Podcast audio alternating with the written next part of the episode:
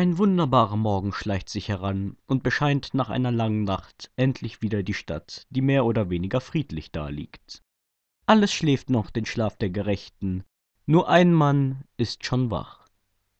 Ein Mann sitzt auf dem Boden, an die Wand seiner Wohnung gedrängt und fragt sich, Was geht hier vor? vor ihm hat sich etwas aufgetan, das Das sieht aus wie ein Portal. Eigenartig. und kommt immer näher an ihn heran.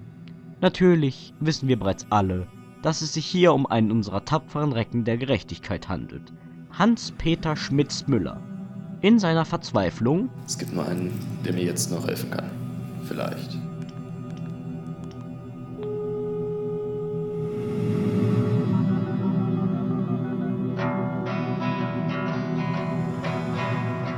Das ist der Anrufbeantworter von Julius Eiberich Grünmantel. Bin zurzeit leider nicht zu erreichen. Das ist der Anrufbeantworter von Julius Eiberich Grünmantel. Sollten Sie noch Fragen haben, rufen Sie doch später nochmal an. Vielleicht bin ich dann zu Haus. Ja, ja, ja. Sollte ich vergessen, sie zurückzurufen, das schlecht. Sollte ich vergessen, sie zurückzurufen, rufen Sie noch später nochmal an.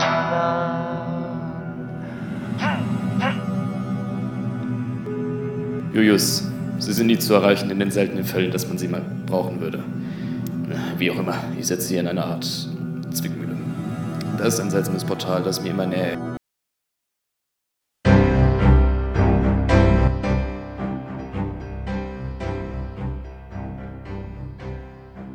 Recken der Gerechtigkeit, Staffel 2, Folge 1.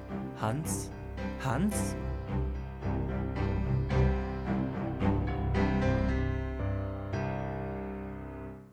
Julius, Sie sind nie zu erreichen in den seltenen Fällen, dass man sie mal brauchen würde. Wie auch immer, ich setze Sie in eine Art Zwickmühle. Das ist ein seltsames Portal, das mir immer näher. Ein Portal, was? Ich frage mich, ob. Im Polizeipräsidium ist Julius gerade bei einer Tasse Kaffee und einer Zigarette damit beschäftigt, die Kassetten seines Anrufsbeantworters gründlich zu untersuchen. Herein? Guten Morgen, Herr Grünmantel. Ah, guten Morgen, Herr Junge. Äh, ich meine, Chef. Womit kann ich Ihnen dienlich sein? Es gibt Neuigkeiten für Sie. Der Kollege Schmitz-Müller ist spurlos verschwunden. Ah, Hans. Ja, das wusste ich bereits. Sehen Sie? Julius, Sie sind nie zu erreichen in den seltenen Fällen, dass man sie mal brauchen würde. Wie auch immer, ich setze Sie in eine Art Zwickmühle. Das ist ein seltsames Portal, das mir immer näher. Sagt er? Ein Portal? In der Tat. Er sagt ein seltsames Portal. Der Fremde streckt Julius die Hand zum Gruß entgegen, doch dieser ist in seinen Kassettenrekorder vertieft. Tag, sehr erfreut. Grünmantel? Darf ich vorstellen? Kommissar Markus Maria zu Güldenstein. Wie? Was? Oh! Ich hatte Sie gar nicht bemerkt. Hm, hm. Angenehm. Man nennt mich Inspektor Julius Eiberich Grünmantel. Und wie darf ich Sie nennen? Kommissar Markus Maria zu Güldenstein. Sehr erfreut. Zu Güldenstein! Zu Güldenstein! Klingt gar nicht einmal so schlecht. Meinen Sie, wir kommen der Sache auf den Grund? Nun, ich komme jeder Sache auf den Grund. Und wenn ich die Sache dafür kurz und klein schlagen muss. Die Arbeit ruft, meine Herren. Halten Sie mich auf dem Laufenden. Ja, ja, ist schon gut, Herr Junge. Zu Güldenstein, Sie sind also ein Mann der Tat. Wie überaus erfreulich. Mit Ihrem Intellekt und meiner Schlagkraft. Sie meinen es wohl eher umgekehrt. Ja, Verzeihung. Mit meinem Intellekt und Ihrer Schlagkraft werden wir Hans zurückholen. Meinen geschätzten Kollegen. Gut, und wo sollen wir anfangen? Als erstes bräuchten wir einen Hinweis, eine Spur oder etwas ähnliches. Nun, dann sehen wir uns am besten mal in seinem Haus um. Da finden wir doch bestimmt irgendetwas. Zu Güldenstein, zu Güldenstein. Eine gute Idee. Kommen Sie. Die beiden machen sich auf den Weg zu Hans Wohnung, wo sie allerdings bemerken, dass sie gar keinen Schlüssel haben. Nun, zu Güldenstein. Sie haben den Schlüssel vergessen. Sie müssen noch einmal zurück und ihn holen. Ich? Das ist doch Ihr Fall. Ich helfe Ihnen nur. Und dennoch war es immer Hans Aufgabe, wichtige Gegenstände mitzubringen. Machen Sie sich nichts draus. So geht es natürlich auch. Wie überaus interessant. Was? Was? Wie? So, So? Aus Ihnen soll mal einer schlau werden. Also, was gibt's, Inspektor? Herr Kommissar Markus Maria zu Güldenstein, sehen Sie sich das einmal an. Julius kauert auf dem Boden, an der Stelle, an der Hans verschwunden ist. Das sieht aus wie Schleim. Grüner Schleim, um genau zu sein. Ja, so grün, grün, grün blüht der Enzian. Zu Güldenstein, zu Güldenstein. Sagen Sie doch Markus Maria, das ist einfacher. Also gut, dann können Sie mich ab jetzt auch Julius nennen. Ist gut, ich nenne Sie ab sofort Julius. Äh, was wollte ich gerade sagen? Sie wollten sagen Markus Maria, Markus Maria. Ach ja, Markus Maria, Markus Maria. Es heißt blau, blau, blau, Blüte Enzian. Das ist mir schon klar. Das nannte sich Scherz. An Ihre Art zu scherzen muss ich mich wohl erst gewöhnen. Nun, was glauben Sie ist der Ursprung dieses Schleims? Ich weiß es nicht, aber es ist ziemlich sicher, dass es etwas mit diesem Portal zu tun hat. Das sehe ich genauso. Sie sind gar nicht so blöd, wie Sie aussehen. Worauf Sie einen lassen können. Das werde ich. Bitte nicht. Auch ich habe Humor. Julius nimmt eine kleine Probe des Schleims mit einem Reagenzglas auf, welches er aus den Tiefen seiner Lederjacke zauberte. Anschließend fahren die beiden in die Universität, um einer gewissen Professorin einen Besuch abzustatten. Halten Sie die Augen offen, Markus Maria. Wir suchen das Biologielabor. Also ich sehe nur einen Infostand. Wenigstens sind Sie kein Rassist. Wie bitte? Hans hat die Uni, nur weil der Infoständler Inder ist, als Inder-Uni bezeichnet. So etwas kann man doch in der Uni nicht sagen. Aber Sie sagen das doch auch. Wieso bekomme eigentlich immer ich die seltsamen Kollegen zugeteilt? Ja, genau. Sie. Die beiden beschließen, doch noch einmal den Inder zu fragen. Ähm, ich meine natürlich den Mann vom Infostand. Willkommen in der Uni. Sehen Sie, Markus Maria, wenn ein Inder so etwas sagt, ist daran nichts auszusetzen. Wenn ich was sage. In der Uni. In der Tat gibt es an dieser Uni viele Inder.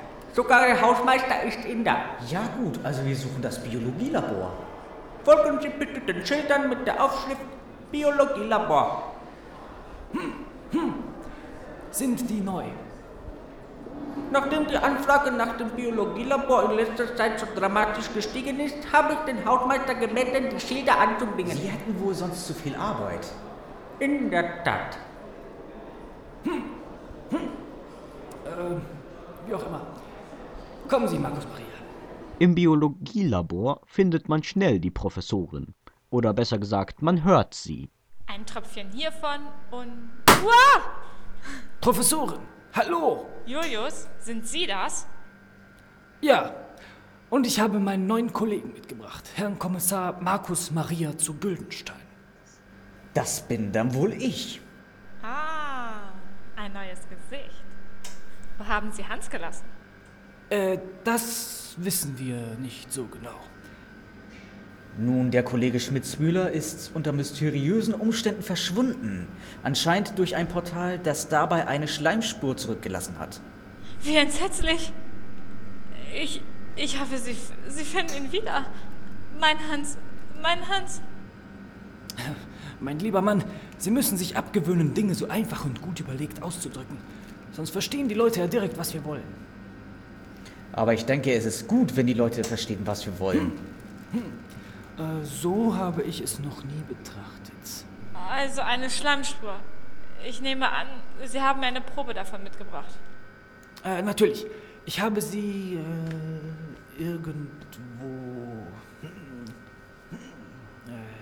Kollege, ich habe sie. Sie haben sie vorhin auf dem Boden Markus zurückgelassen. Maria, Markus Maria, ausgezeichnet. Sehen Sie, wenn Sie so weitermachen, werden Sie einmal zu einem guten Hans. Aber ich bin Markus Maria zu Güldenstein. Das stimmt. Äh, Verzeihung.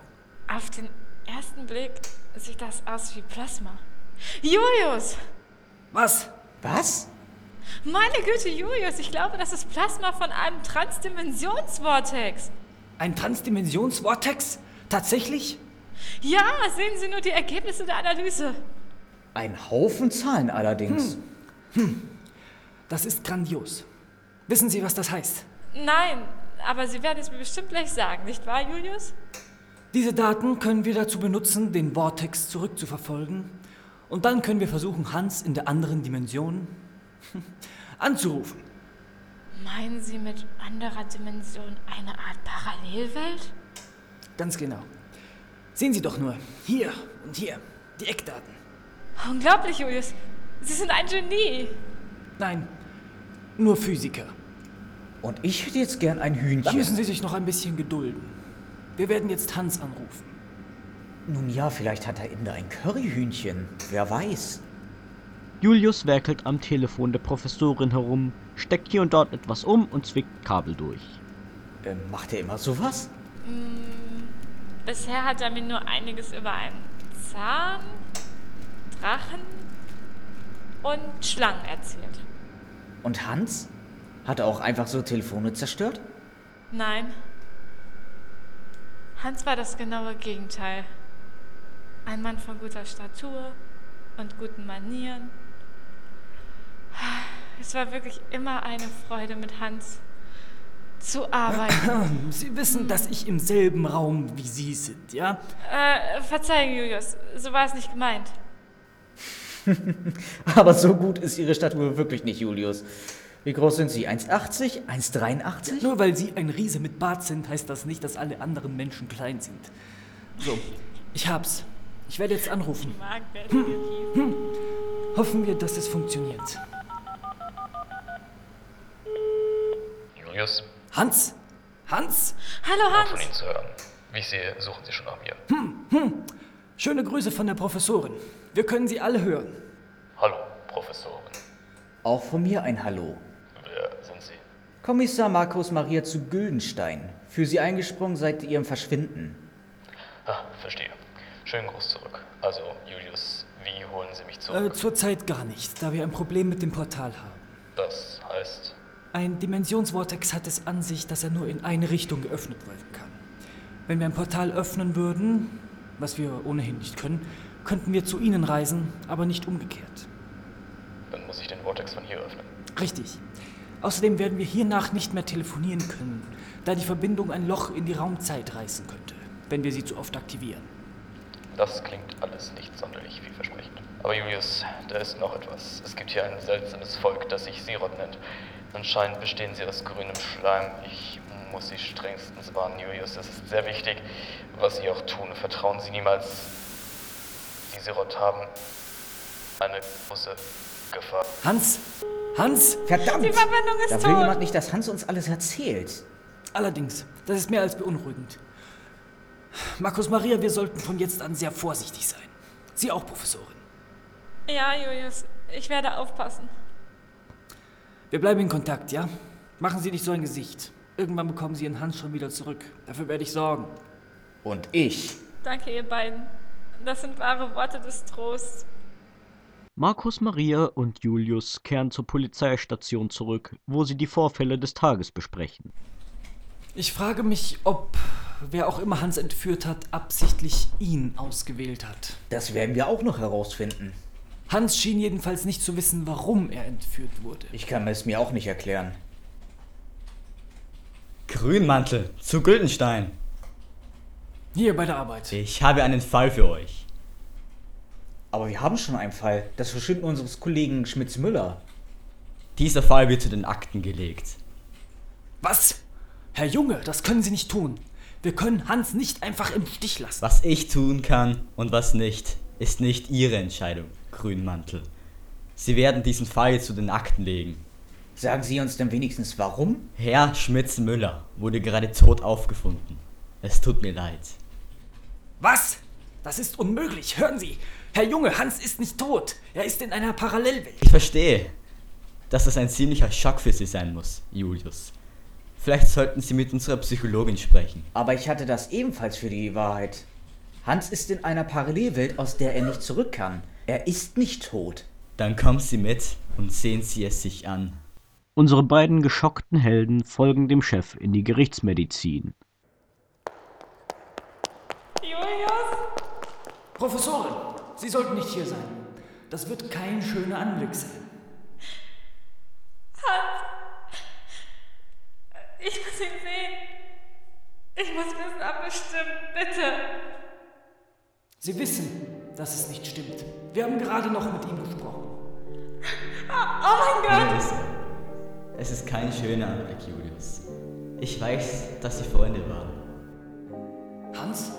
Hans, aber wie ist das? Wir haben doch gerade noch. Es tut mir leid, Grünmantel. Mein aufrichtiges Beileid. Hier stimmt etwas nicht. Hier ist etwas falsch. Das ist nicht Hans. Natürlich ist das Hans. Sehen Sie ihn sich an. Er ist tot, Julius. Und Sie haben ihn nicht zurückgeholt. Sie haben versagt. Ich hasse Sie. Aber- Ich hasse Sie. Aber. Lassen Sie es für jetzt gut sein, Julius. Kommen Sie, wir gehen. Ich bleibe bei Hans. Wir werden Sie allein lassen. Nehmen Sie sich die Zeit, die Sie brauchen. Alle drei verlassen die Gerichtsmedizin.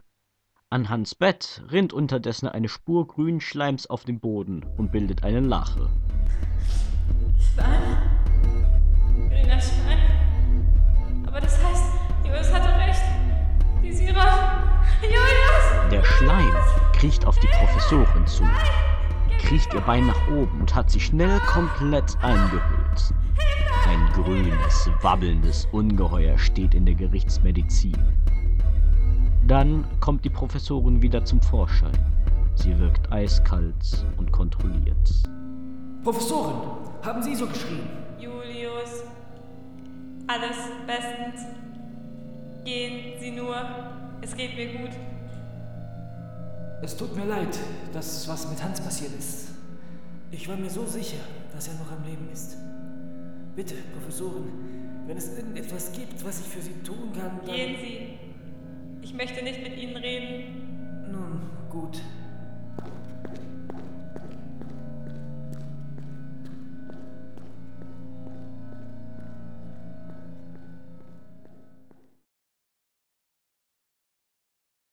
Hier, AS 32b. Übernahme erfolgreich.